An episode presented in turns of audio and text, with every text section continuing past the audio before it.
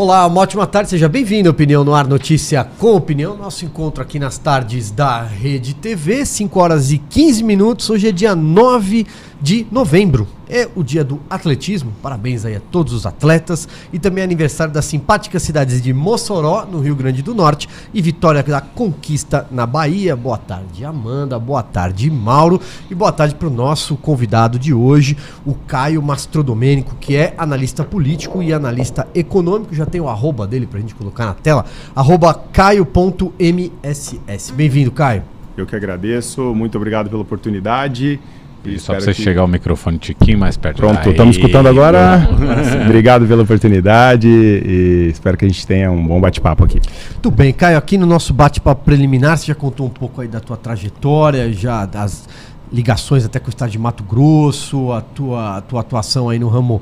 É, você é um empreendedor, vamos dizer assim, também, além né, de analista político e econômico. É, como é que você vê o Brasil hoje, dia 9 de novembro? Já estamos aí há 10 dias depois das eleições, mas ainda com um clima, é, é, é, enfim, um tanto quanto pesado nas ruas, um tanto quanto a política começando a se movimentar, o gabinete de transição agora, nos últimos dias, mas ainda há uma tensão no ar, né? É, tem uma tensão gigantesca, ela não baixou desde o do pós-eleição, né? Muito pelo contrário, ela vem se acirrando dia a dia.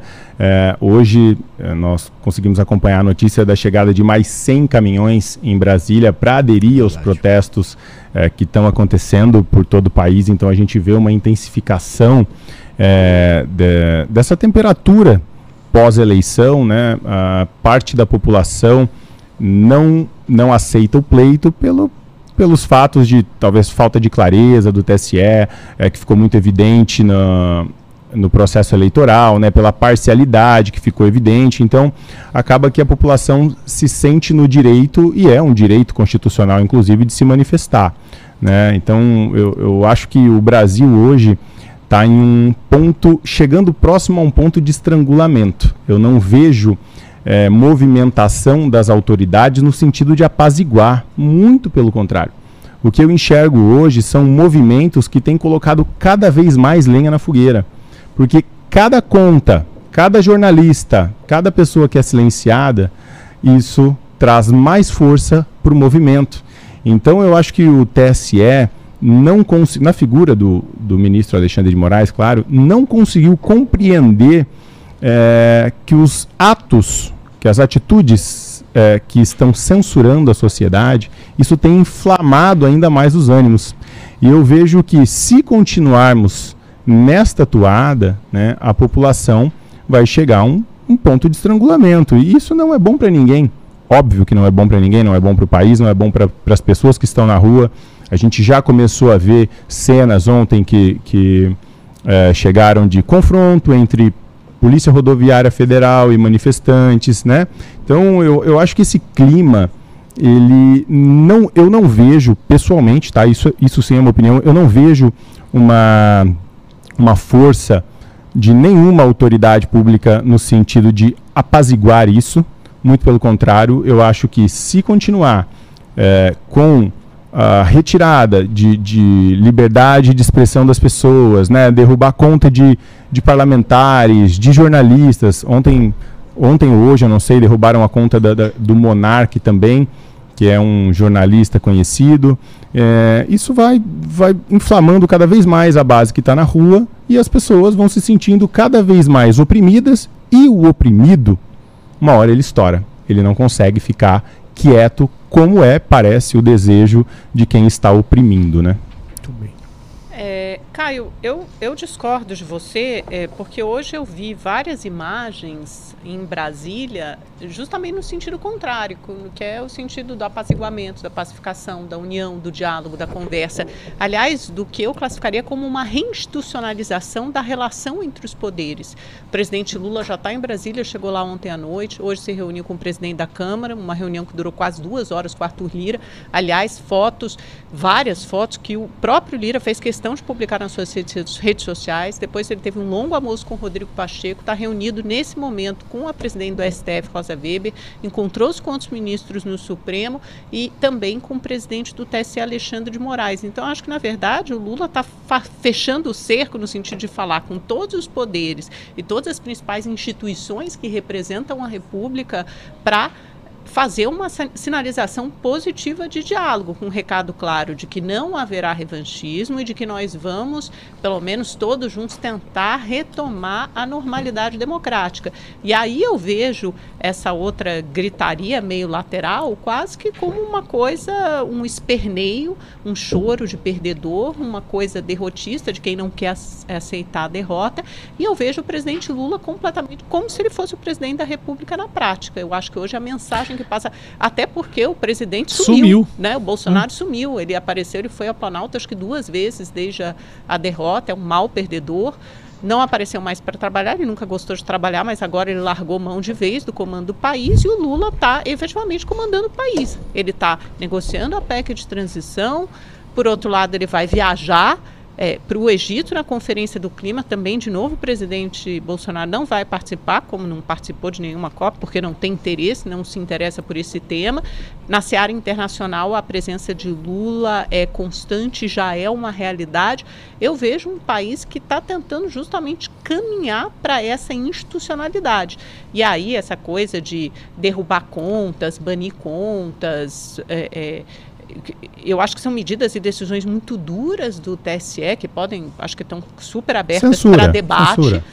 Não acho que sejam censura, eu acho não que são medidas nome, né? duras. É, também não acho que seja censura, eu acho, eu acho que são medidas duras no combate. São medidas necessárias. A, na, na necessárias, mais, necessárias. Censura é uma democracia, a censura nunca é necessária. Tá bom, deixa eu só concluir, lógico, tá, tá, por isso que eu estou falando, está aberto para debate, mas eu acho que são respostas duras ao mais ferrenho ataque às instituições democráticas, ataques coordenados, intencionais, organizados, financiados por grupos que estão sendo investigados, é disso que se trata. É o povo que está na rua, é, mandando não tem grupo. Não é o povo. Não é o povo. Olha, é o não é o povo. É o povo que está na rua. Não é o povo que está na rua. ataques orquestrados, organizados cabe a nós como jornalistas, como a Amanda sempre gosta de dizer, você como jornalista, cabe a nós apontarmos quem são não, os organizadores. não cabe a nós apontarmos, cabe a investigação apontar, justamente. Então não tem uma decisão o, o, o chefe do Ministério Público aqui de São Paulo já tá, falou que são, são, são organizações gente... financiadas, são organizações que têm endereço, têm CPF,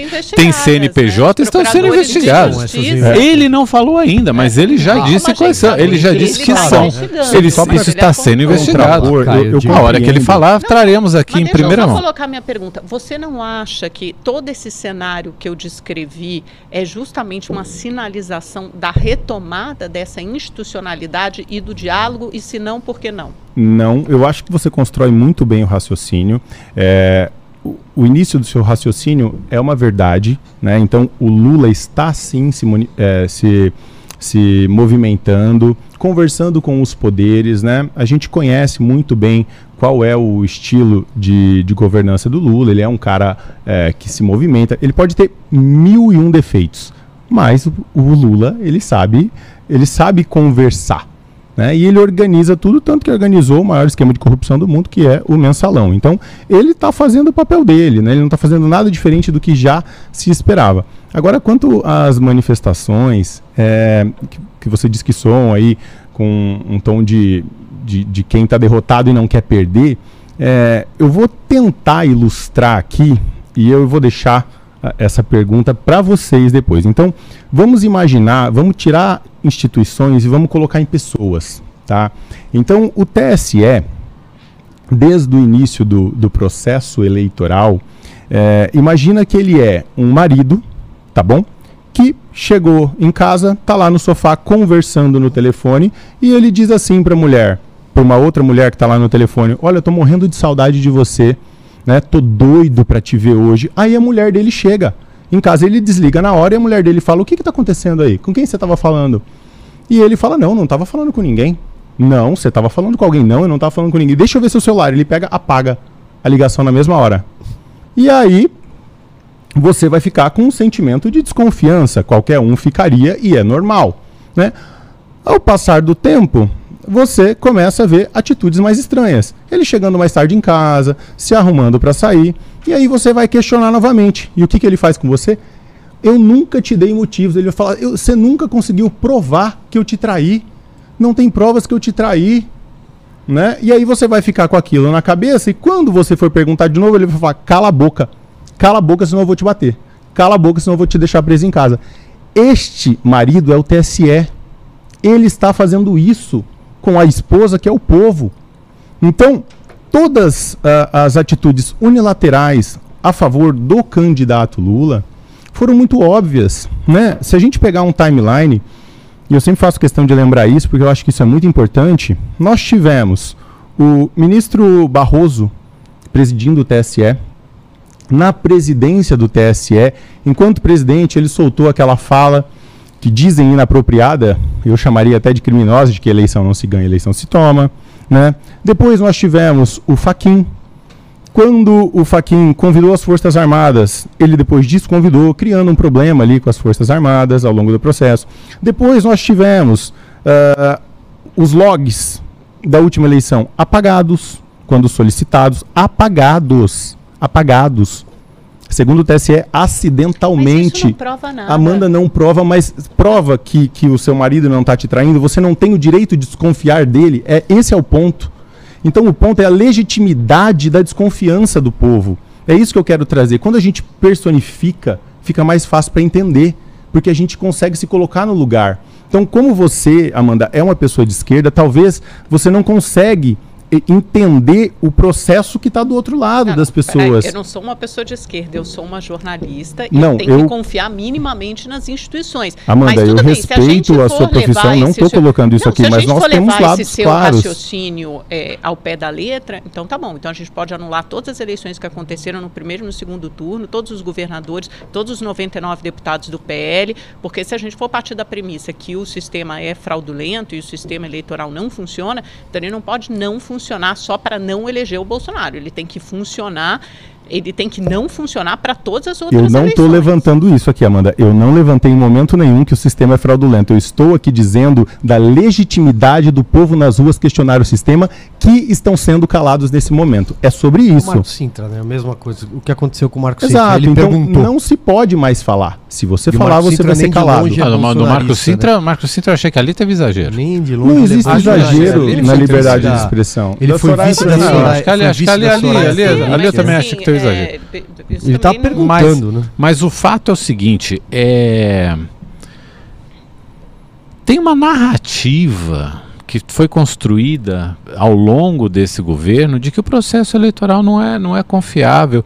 Isso só interessa a um lado da história. Surpresa de zero pessoas quando o presidente é derrotado, porque foi, porque o processo não é confiável. Pois é, é mas nós temos. Ou seja, é, é, uma narrativa que pessoal. é uma só um minutinho. Claro. É uma narrativa que seria cômica se ela não tivesse dentro dela a ameaça de um golpe. Porque se você constrói uma narrativa e faz com, uma, com, que uma parte da população acredite nisso, você faz com que uma parte da população acredite que o sistema não é confiável sem oferecer uma prova, uma prova de que alguma vez em alguma eleição houve alguma falha, houve alguma fraude. Mas você constrói essa narrativa. Aí no momento que você perde a eleição, o que, que você faz? Saca da, carta da manga que já estava anunciada, né? Então, um assim, você anunciado. entende que aí tem um perigo de uma ruptura institucional, de uma quebra de jogo, de uma quebra da regra do jogo. Mas e, de, e, e, e assim, e, sabe, é, é, é, é nisso que está o perigo. E é aí que a justiça eleitoral agiu para coibir isso para coibir um golpe, para coibir uma, uma, uma, uma, toda essa narrativa e todo esse questionamento, seu menor fundamento, que tem sim a, a, a, o perigo dentro dele. Eu não vou te falar, não estou dizendo que, que, que, isso vá acontecer, mas que tem um grave perigo dentro dele de uma ruptura gravíssima. De você quebrar a regra do jogo e de você dar um golpe. Mas a regra do jogo vem sendo quebrada há tempos. Que regra que vem que sendo regra, quebrada? Por exemplo, que você tem que. Toda, todas as ações referentes às eleições, elas têm que ser definidas até dia 5 de março. Né? Nós tivemos resoluções na, na semana da eleição acontecendo, entrando em vigor pelo TSE que nem é um órgão que, que deveria legislar. Caio, a gente então, tem uma PEC de mais de 40 bilhões de reais aprovados é. há dois meses de eleição. Mas Amanda, aí teremos outra quebrando outros de 200 é, bilhões. Mas não, não, uma coisa não justifica a outra, Amanda. Não, uma coisa não justifica a outra. Então você está me dizendo que vale tudo. Concluiu. Não, não estou te falando que vale tudo. Não te interrompo. Tá, tá. Só para concluir, assim, é, o que nós devemos entender que há sim legitimidade e se, quando você fala em golpe, né? O outro lado também pode dizer que, que, que parte um golpe de dentro do próprio sistema, né? quando não se tem a clareza, quando se faz questão de esconder a, a, clareza do povo e sai silenciando todo mundo. Então, eu não acho que esse realmente seria o argumento é, melhor para a gente utilizar, de que parte golpe de dentro das instituições ou parte um golpe é, do Bolsonaro que perdeu. Não, eu acho que a gente deve sim aqui discutir a legitimidade das pessoas em questionar o processo, porque vivemos em uma democracia. Esse é o ponto principal. É, não, eu, veja, eu tenho uma, uma visão, tenho repetido isso aqui e, e claro, ficar super à vontade para não concordar, tá? É, por exemplo, eu acho que uh, o primeiro passo que aconteceu nesse processo todo foi o fato de uh, o Lula, lá atrás, por 6 a 5, aliás, no último dia 7 de novembro, foram completados é, três, anos. três anos daquela decisão do Faquin por um ministro. O Lula foi reabilitado juridicamente a disputar uma eleição. E jamais inocentado, mas foi reabilitado a disputar uma eleição, ok, tá, juridicamente está certo. Ele foi eleito, poli e politicamente ele foi eleito. Eu, eu considero isso como um ponto. E eu tenho dito, até usado aqui uma, uma, uma brincadeira, gosto de fazer algumas metáforas com futebol, que eu falo que tanto faz você perder uma final de Libertadores por 1 a 0 ou perder de 7 a 1 Ele ganhou a eleição. Por 2 milhões de votos, foi por um tris? Foi. Mostrou um Brasil dividido? Mostrou, mas ele ganhou a eleição. Ocorre que eu acho que as pessoas que estão na rua, aquelas que não estão obstruindo vias públicas, isso é proibido, é inconstitucional. Concordo. E é algo que eu venho aqui há anos dizer que se trata de uma, uma, uma metodologia empregada pelo MTST, pelo Boulos, Perfeito. queimar pneu, interromper via. Não pode. Então, por coerência, não pode. E por questão constitucional, não pode. Não, não, não entendeu? Bastaria a Constituição nesse caso. Mas aquela pessoa que está na rua ela pode sair lá e, se ela não for com a minha cara, ela pode me xingar. Se ela não gostar do Bolsonaro, ela pode dizer fora Bolsonaro. Como ela falou fora Dilma, fora Lula, fora Bolsonaro FHC, genocida. fora Temer, Bolsonaro genocida, fala até hoje. Aliás, esse pode. As coisas que a gente acha é, em relação ao Lula, ou até chamá-lo pelo que ele. Enfim, o genocida foi, eles pode. pediram para tirar mas da campanha o, do Lula. Não tiraram. Eles pediram para tirar. Tiraram. Não, tiraram. Não, ah, tiraram. Foi uma das Os que eles derrubaram. Não, não, não, não. Teve direito de resposta por causa do genocida. Os vídeos continuam. Teve direito de resposta por causa do genocida torcida na campanha do Lula. Foram anos sendo chamados assim, mas aí tudo bem, se for removido, acho que está certo de ter sido removido. Né? Então, tá tam tam também tá acho. certo de ter atendido. A, a desproporção é latente. Foram porque a, porque a desproporção. Um lado é. E 15 para o outro. Porque a desproporção no, no, no cometimento do, do, do, das, das, mentiras também foi desproporcional. o Janones é um cara que, Mauro, desculpa, mas acho que o Janones, mas exemplo, o Janones, é, é desproporcional assim que ele O Janones também teve conteúdo tirado do ar. Há dois ah. meses, o Carluxo faz isso há tipo cinco anos. O, o Ja então, e o Janones também teve conteúdo tirado lá. Mas, mas continua. É, ele, é, a conta não foi banida, mas enfim, não é a mesma Nem a do, do tá Carluxo. agora. A do Carluxo então, também eu foi. acho, para resumir, Caio, e sem tomar aí o teu tempo, é, é, que é o seguinte, eu acho que essas pessoas que estão na rua, elas não se sentem confortáveis moralmente em ser administradas por um, um, um político que, como eu disse, reabilitado juridicamente e eleito pelo voto, mas que foi condenado, que foi preso e que houve sim uma falta de isonomia de tribunais superiores nessa corrida eleitoral. Eu acho que moralmente essas pessoas não se sentem confortáveis e elas têm o direito de falar, porque a gente ainda vive numa democracia. Liberdade de expressão, opinião e direito de reunião ainda estão garantidos pela Constituição de 88, né? Pelo menos por enquanto. Uh, esse é o meu ponto. Eu faço essa, as ressalvas em relação à parte jurídica, à parte Perfeito. política, mas a parte moral é a parte que eu acho que essas pessoas têm o direito. E aí onde é que eu quero chegar? Qual é o grande temor da esquerda, Uh, qual é o grande temor até de parte da, das pessoas que estão constantemente chamando quem está na rua, exercendo seu direito constitucional de golpista, por exemplo? O grande temor é que eles fiquem quatro anos na rua. Se tem uma coisa que político tem medo, é do povo na rua. A gente sabe como aconteceu em 2013. E a gente sabe que aconteceu. Inclusive passou a lei da ficha limpa em E 2013. aí eu queria a tua opinião sobre isso.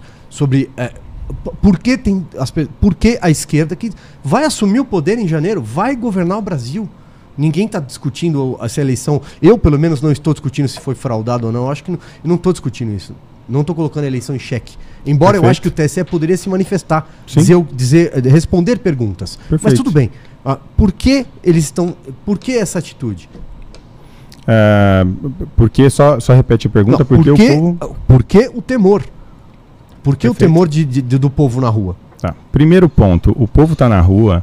É, como você disse, é, eles não se identificam moralmente com o presidente eleito. Né? Então, o presidente Lula, é, ele foi, sim, eu não sei se a gente pode falar essa palavra, é só em uma emissora que ele, que ele foi descondenado, não sei se está tá, tá permitido falar isso aqui, mas em grande parte da mídia não está. É, então, é, é assim, desde o início, quando Lula foi descondenado pelo Supremo, né, é, há três anos atrás, a população já ficou em choque. Só que naquele momento, a população não acreditava que o Lula chegaria aonde ele chegou novamente. Né, o PT, aos olhos da população, eu não sei aos olhos dos, dos, petistas, mas aos olhos da, da maioria da população, pelo menos que acabou elegendo o Bolsonaro naquele momento, era de que o PT tinha acabado e sido enterrado junto com os esquemas de corrupção é, que vieram à tona. Então eu acho que o povo não, não tinha a expectativa de que o Lula voltasse à cena política, mas voltou. Voltou por erros do Bolsonaro, voltou por erros da direita, voltou por, por mil, é, mil e um motivos. Né? Mas o povo nas ruas agora, eu acho que o maior medo dos políticos é porque o povo não está com pauta definida. Eu não sei se vocês concordam, não existem não existe Sim. uma pauta definida, não existe nós queremos tal coisa. Não, não tem.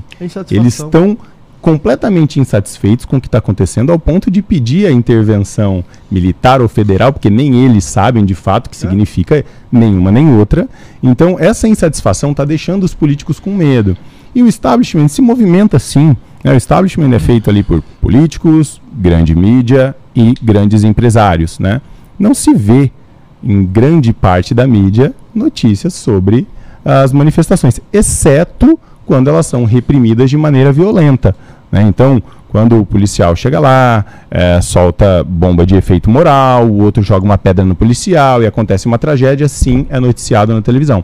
Mas as manifestações, a reunião da população, que eu, eu, eu discordo da Amanda que são organizadas por grandes grupos, é, não são. Eu fui já em dois locais é, em cidades diferentes. O que se vê lá ah, são famílias, são tem o cara lá com a criança, montou a barraquinha, tá lá na frente. Concordo que eles não sabem o que querem.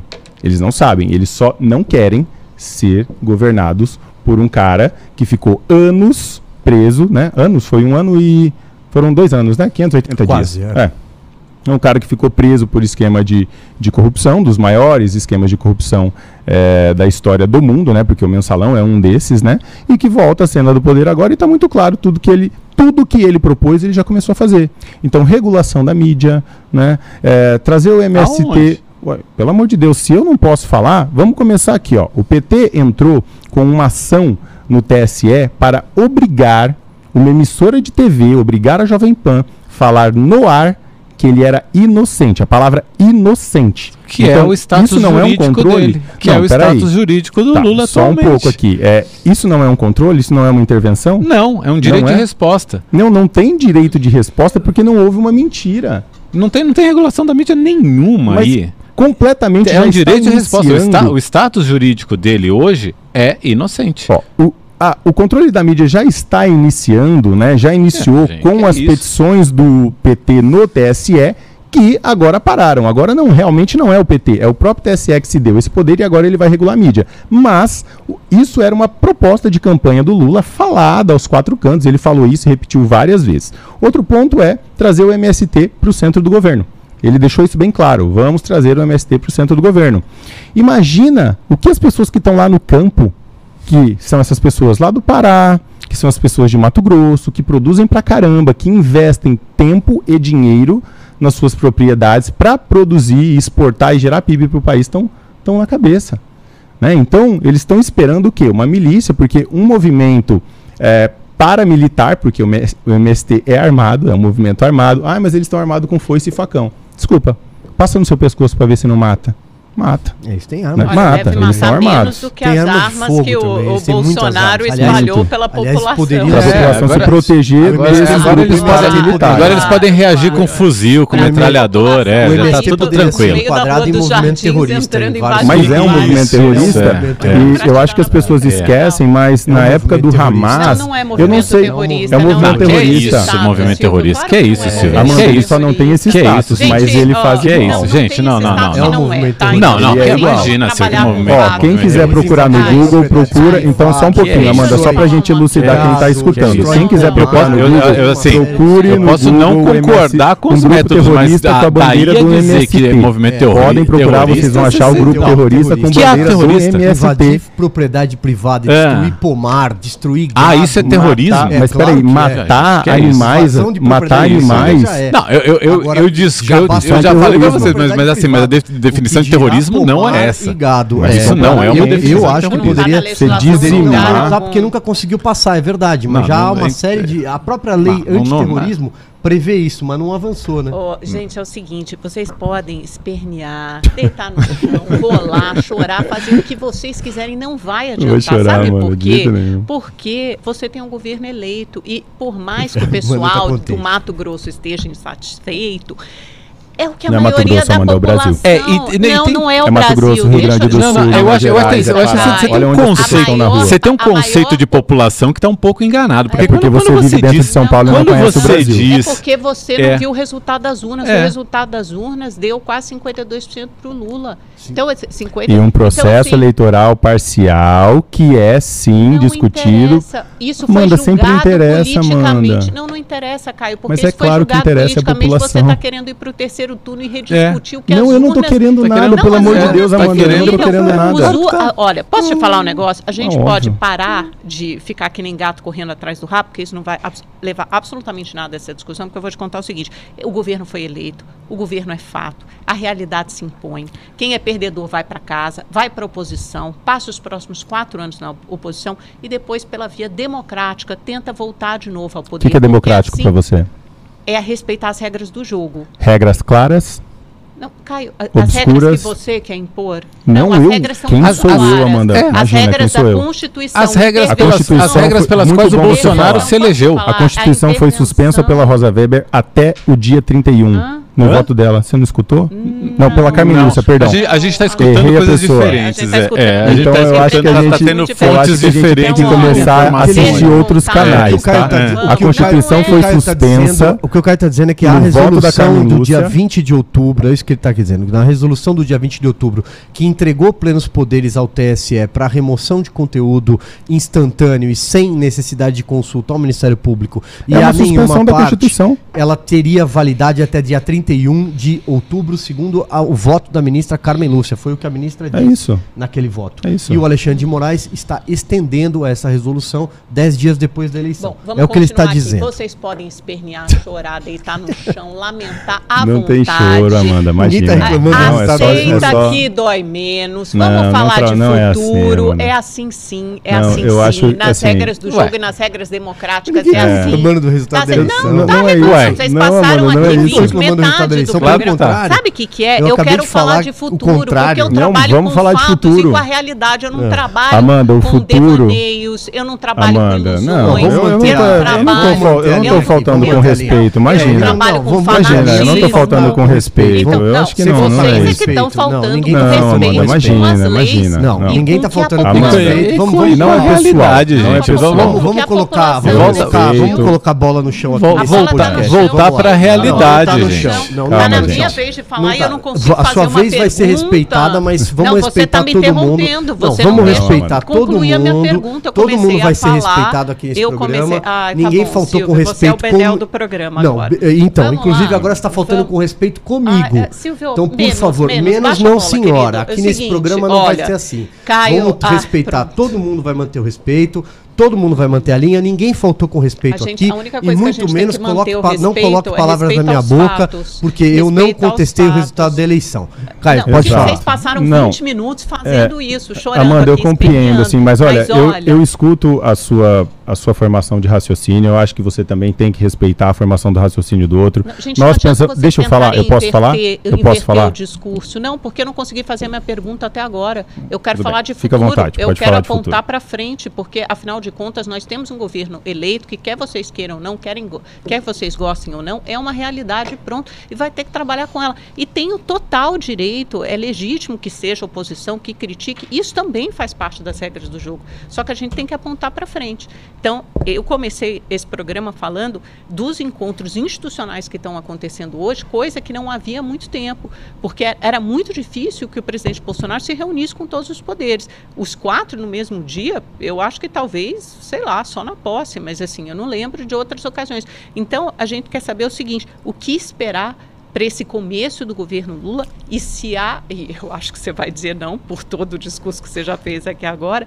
alguma chance de você minimamente voltar a uma normalidade democrática, porque o que esse país está vendo agora é esse cenário que você descreveu, uma desconfiança enorme das instituições, uma desconfiança enorme do processo eleitoral que foi plantado ao longo dos últimos quatro anos e que, pelo visto, fez muito mal ao país e à cabeça das pessoas. Então, só para continuar, Amanda, você forma seu raciocínio muito bem, é admirável.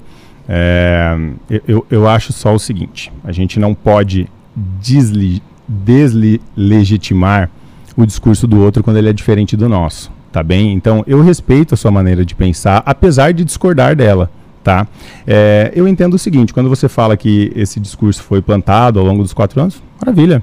Ele foi plantado ao longo dos quatro anos e fortalecido e turbinado pelas próprias instituições. Então, são as instituições que foram avançando uma, uma em cima da outra, no caso, o judiciário avançando em cima do executivo, avançando em cima do legislativo, e o judiciário agora avançando para cima do povo né? Porque ele está calando é o povo, ele não está calando um outro poder. A gente não pode comparar uma instituição com pessoas. As instituições são feitas de pessoas, sim, mas as pessoas que estão dentro dessas instituições estão usando a instituição e a força e o poder do Estado para calar as outras pessoas comuns como eu, como você, como as pessoas comuns. Então, isso não é plausível, você vai me desculpar. Isso não tem a ver com, é, com legitimidade democrática, com Constituição, não tem a ver. Isso tem a ver com perda de direito do, do, da população e é por isso que as pessoas estão na rua. Não é simplesmente para discutir o é, que eles não concordam com a eleição de um político historicamente condenado por corrupção, envolvido em atos é, de corrupção, que inclusive eu posso chamar de atos antidemocráticos, porque quando você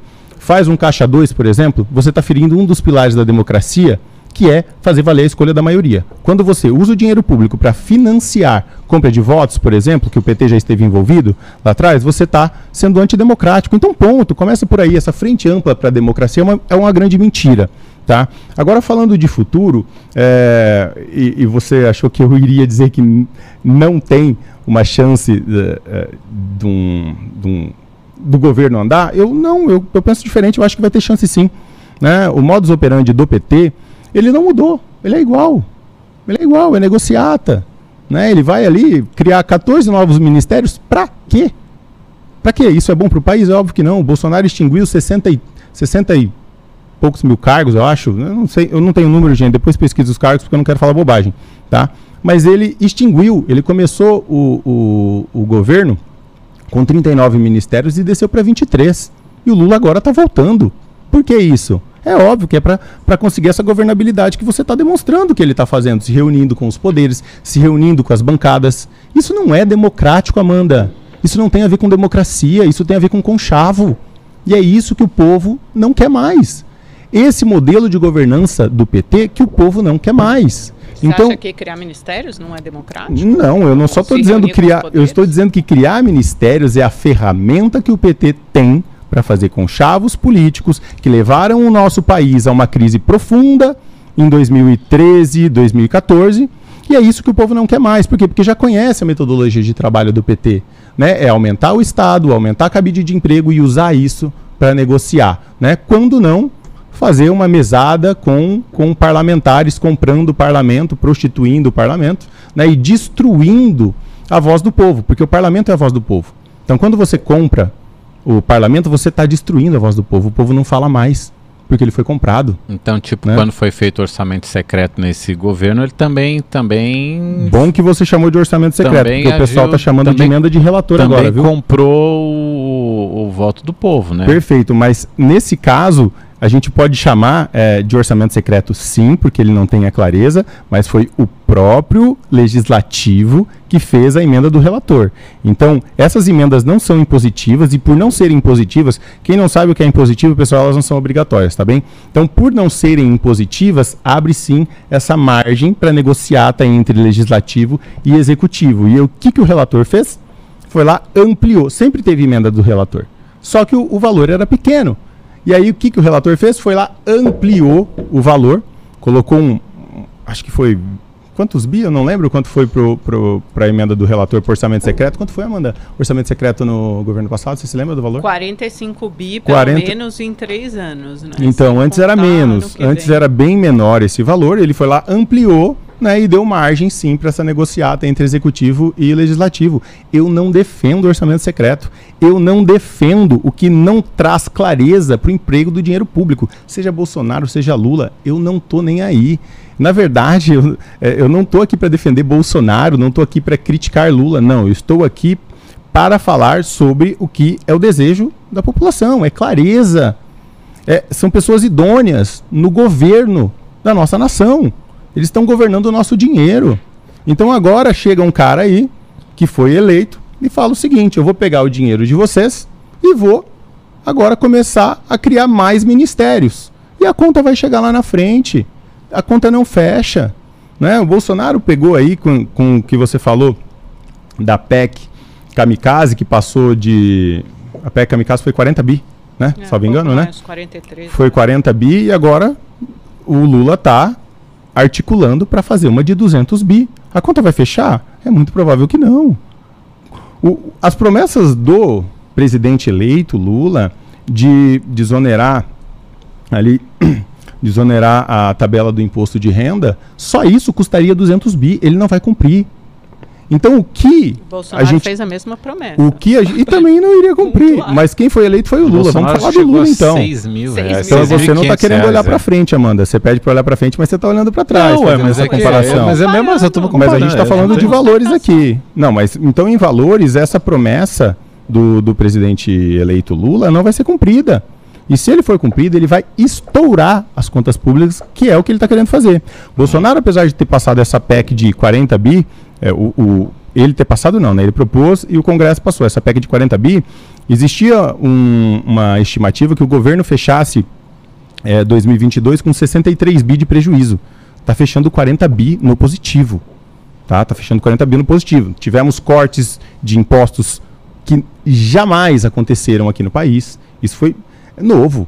É, é, o que aconteceu no governo Bolsonaro para o povo, em prol da população, foi novo. Nunca se viu corte de impostos como se viu no governo Bolsonaro. Isso é, é, é irrefutável. E a gente vai pagar a conta em 2023. Tá. Para financiar, para financiar, para financiar a campanha do Bolsonaro e as... ele não se elegeu e agora, agora a gente vai pagar a conta em 2023. Todas as promessas populistas que o Lula não. fez durante a campanha. É isso que ele está querendo com essa não, PEC não, de 200 é, bi. É, é, mas essa o PEC que ele está querendo é isso, bi, porque só se for corrigir. Tem uma diferença aí. Ó, o teto só corrigido na inflação, ele já dá um espaço de 122 bi.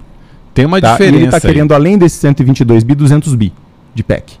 Tá? Primeiro então, que, o que primeiro tá que esse querendo... número não está fechado. Então, assim, eu acho que tem, tem, tem, um, tem um chute aí. Eu acho que vai ser até maior. Esse número não está fechado. Segundo, que as propostas nesse sentido dos dois candidatos eram muito parecidas. Ou seja, ao votar, o eleitor já dá essa autorização para que haja um auxílio emergencial de 600 reais, o Auxílio Brasil, Bolsa Família, de 600 reais, e que haja também a, a questão do imposto de renda e, que, e uma série de outros benefícios que estavam que, que no, no, no, pacote. Os pacotes eram muito, eram muito parecidos dos dois. Variava correção de, de salário mínimo. Só que o modelo é, de governança etc, é diferente. Etc.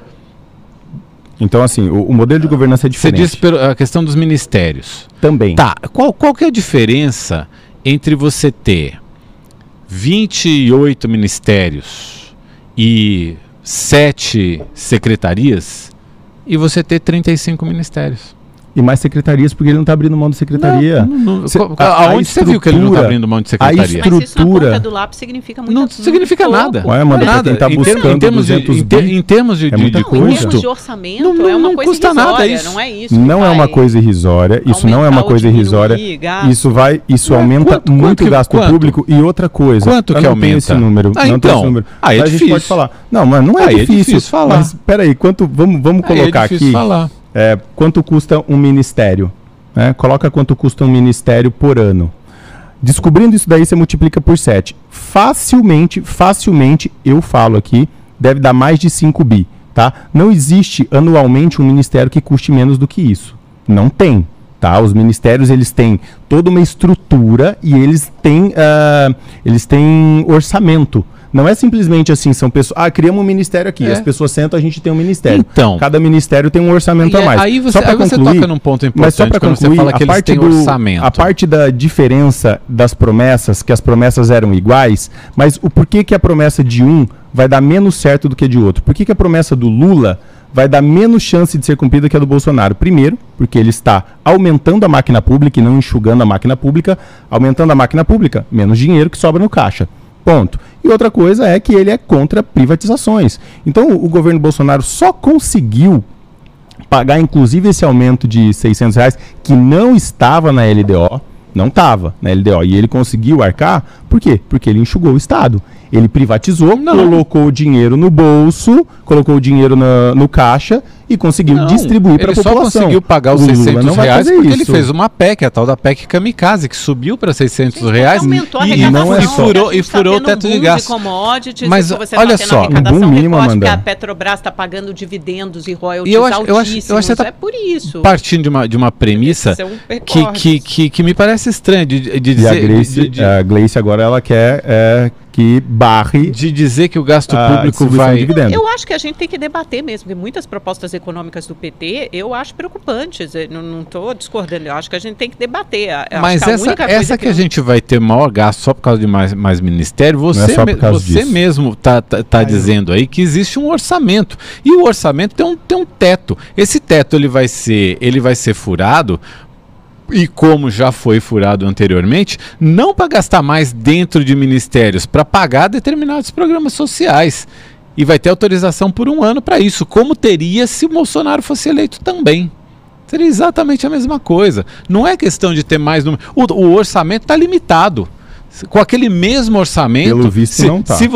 Ué, Está limitado pelo hoje, teto. A reunião de hoje, mas o teto já vai vir Está limitado mínimo, pelo teto. A gente está estimando, né? Eu não posso falar o número real, até mesmo você disse que é estimado esses 200 bi. Esses, esses 200 bi, mais vai ser, esse, não vai ser mais esses 200, 200 ou 100 ou 150, vai ser ninguém vai algo na casa dos 170 é. bi. E, esse valor, ele seria a mesma coisa com Lula ou com Bolsonaro, para cumprir os compromissos de campanha. Isso já está contratado qualquer um dos dois que fosse eu não que vi fosse a campanha eleito, do Bolsonaro falando em, em, uma, em uma PEC de 200 bilhões. Nenhuma campanha falou isso. de PEC. As campanhas falaram de pagar o auxílio emergencial, de todos e de, de, todos saberem que na lei orçamentária estava 400 reais e a proposta era pagar 600 reais e todo mundo sabia que era preciso de um mecanismo. O Paulo Guedes falava isso ao longo da campanha. Nós vamos criar um mecanismo. Qual que é o mecanismo?